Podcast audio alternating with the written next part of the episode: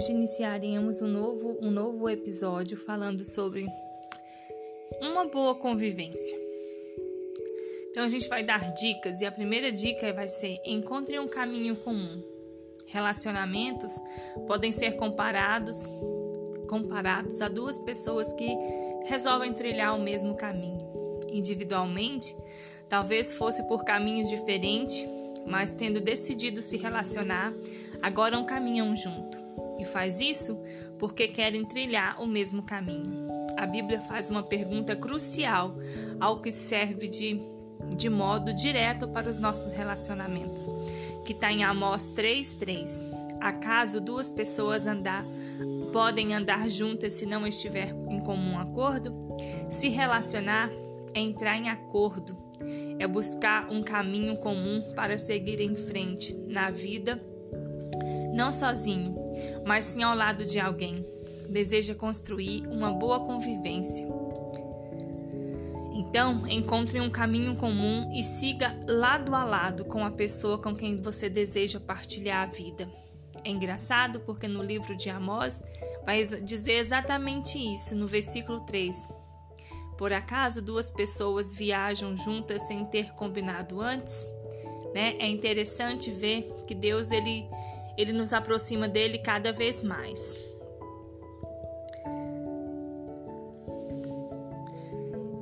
A segunda dica: aprenda a somar. Na prática, aprender é somar junto, juntar ao outro, contribuindo para que atinja seus objetivos, se torne uma pessoa melhor e junto você, você vive mais forte e feliz. Aprenda a somar no que diz respeito a abrir mão de algo em benefício do outro, buscando sempre uma maneira de somar e nunca dividir. A Bíblia diz isso em Mateus 12, 25. Todo reino dividido inteiramente será condenado às ruínas. Uma cidade ou uma família dividida contra a si mesmo é desintegra isso desentregará. A boa convivência só acontece quando as pessoas contribuem umas com as outras. Elas constroem várias coisas juntas e somarem uma à outra, vão partilhando a vida e fortalecidas mutualmente. Né? A palavra de Deus em Mateus 12 e o versículo 25, mas Jesus conhecia os pensamentos deles e disse: O país que se divide em grupo e luta contra si certamente será destruído, ou a cidade ou a família que se divide em grupo, que lutam entre si, será destruída. Então a gente tem que colocar Jesus na nossa frente e a gente amar as pessoas que o Senhor nos deu para poder partilhar a vida. Eu gostaria que você pensasse sobre isso. Como você está partilhando a vida do lado da pessoa que Deus te deu? E das outras pessoas, nós estamos falando de relacionamento de uma forma em geral. A terceira dica para uma boa convivência: aprender a perdoar todos os dias. Eu sei que perdoar não é fácil, mas Deus ele é poderoso, porque se Jesus ele perdoa os meus pecados, se eu sou imagem e semelhança do Senhor, automaticamente eu também tenho que perdoar. Se você não gosta de perdoar, então então, por certo, nunca será uma boa, nunca terá uma boa convivência. Andar com alguém traz risco de ser ferido e ser magoado. Daí a necessidade do perdão. Então, todos os nossos relacionamentos a gente vai passar por isso. A gente vai ter que perdoar. Mas também existe um outro risco, o de perceber que o outro não é perfeito, como nós também não somos.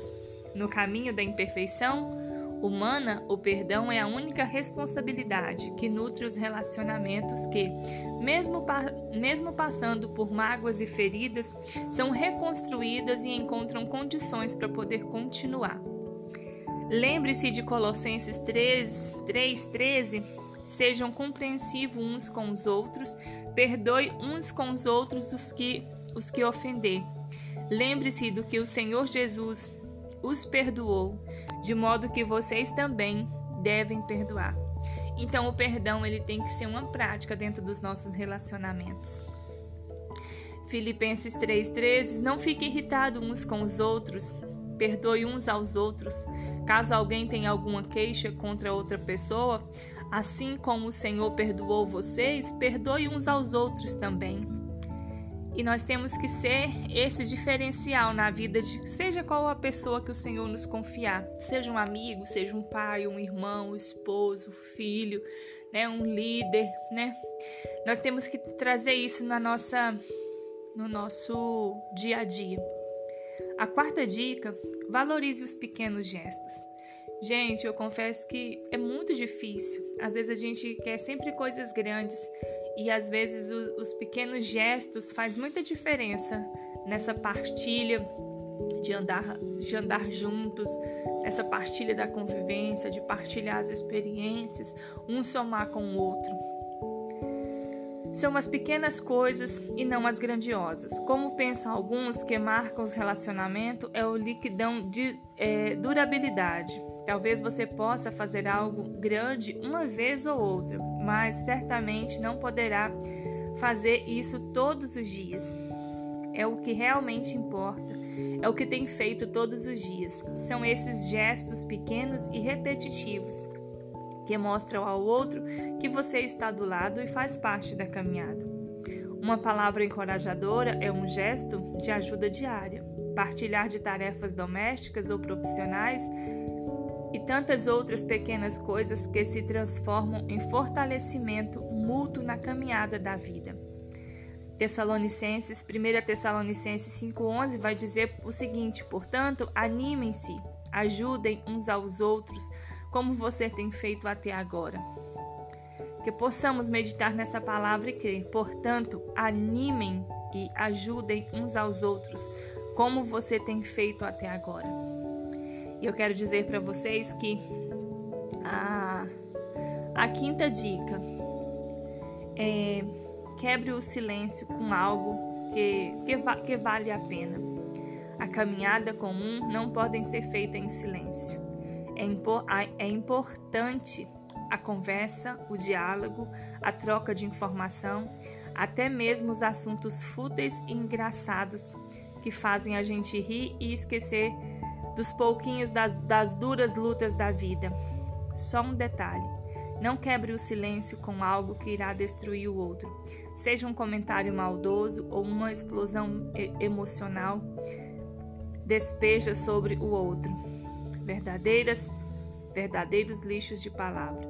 Quebre o silêncio com algo que vale a pena e há muitas coisas que vale a pena: um elogio, um conselho, uma dica, e se for o caso, até uma repreensão feita com amor, respeito e termine com edificação.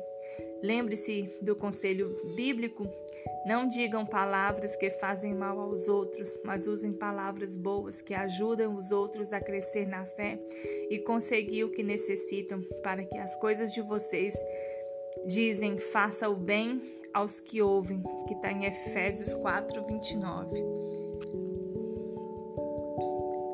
Efésios 4, 29. Não digam palavras que fazem mal aos outros, mas usem apenas palavras boas que ajudam os outros a crescer na fé e prosseguir o que necessitam, para que as coisas que vocês dizem façam bem aos que ouvem.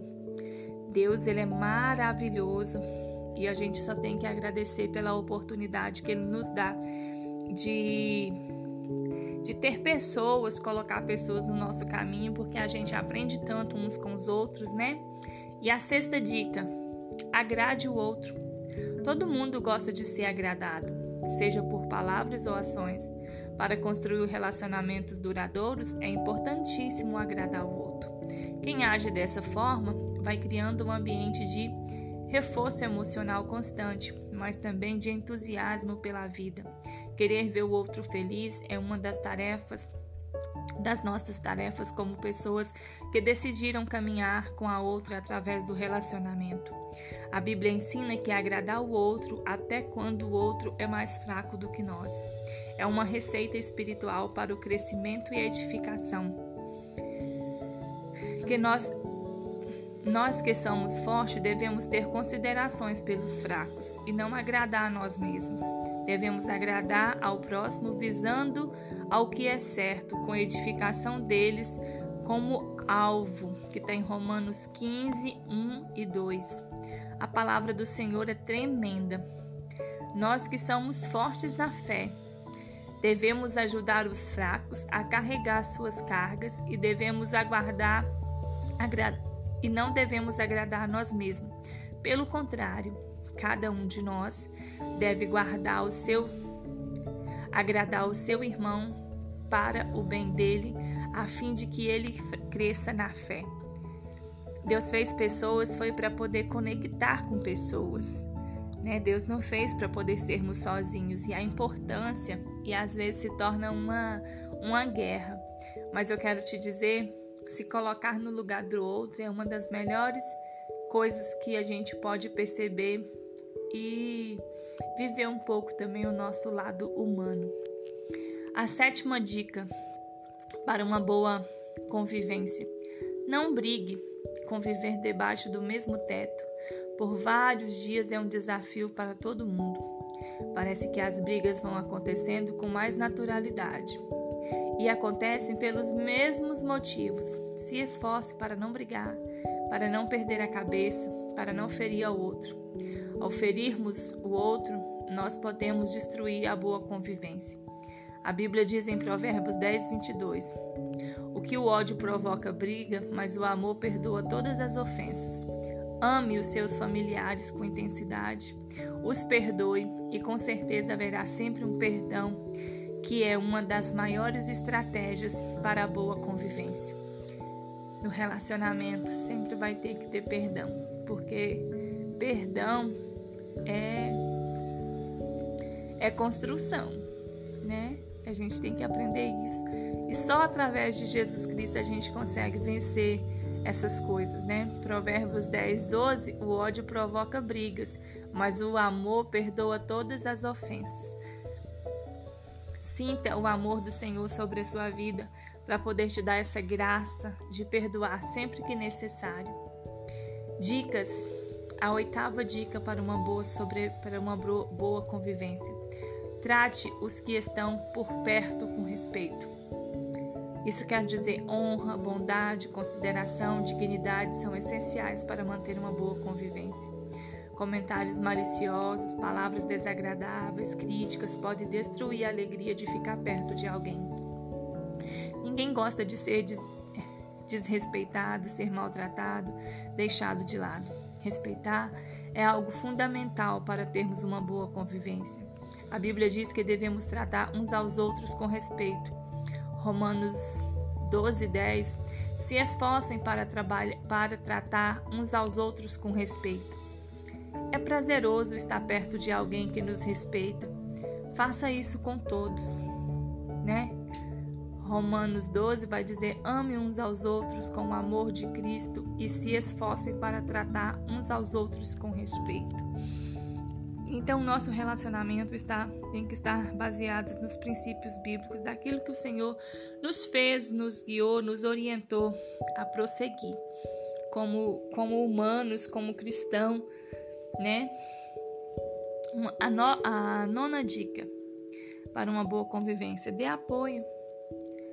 O apoio pode ser emocional, físico e espiritual. Está relacionado com as palavras de apreciação, gestos de companheirismo e ajudar o outro quando que precisar. Por vezes a caminhada da vida parece ficar bem pesada. Então, se faz necessário dar um suporte que o outro precisa para continuar na caminhada. A Bíblia resume bem isso numa frase: um ao outro ajudou e ao seu próximo diz: ser forte. Isaías 41, 6. Apoiar o outro gera fortalecimento, ânimo e, consequentemente, alegria. Você já se apoiou? O que está por perto hoje de você? Você está apoiando alguém hoje? Como que você tem dado o seu apoio a essa pessoa que Deus te confiou? Né? Isaías 41, 6. Os que fazem imagem se ajudem uns aos outros. Cada um procura animar seu companheiro. E nós vamos lá para a última dica, que é a décima dica desse, desse estudo. Aprecie seus familiares. Há muitos familiares que se sentem desvalorizados. Eles precisam muito de uma mensagem de encorajamento, mas não recebem. É por isso que acabam adoecendo emocionalmente e passam a viver sem alegria própria de relacionamentos onde existe apreciação. Apreciação é valorização, é encorajamento. No vocabulário bíblico, a palavra melhor que descreve apreciação é ânimo. Veja o que diz é, 1 Tessalonicenses 5,13. Portanto, animem-se, edifiquem-se uns aos outros. As pessoas, quando apreciadas, recebem um esforço emocional capaz de lhes seguir em frente com mais alegria. É, deixando aqui o último versículo com referência à questão da, da convivência, tratem essas pessoas com maior respeito e amor. Por causa do trabalho que fizerem, em, é, vivam em paz uns com os outros.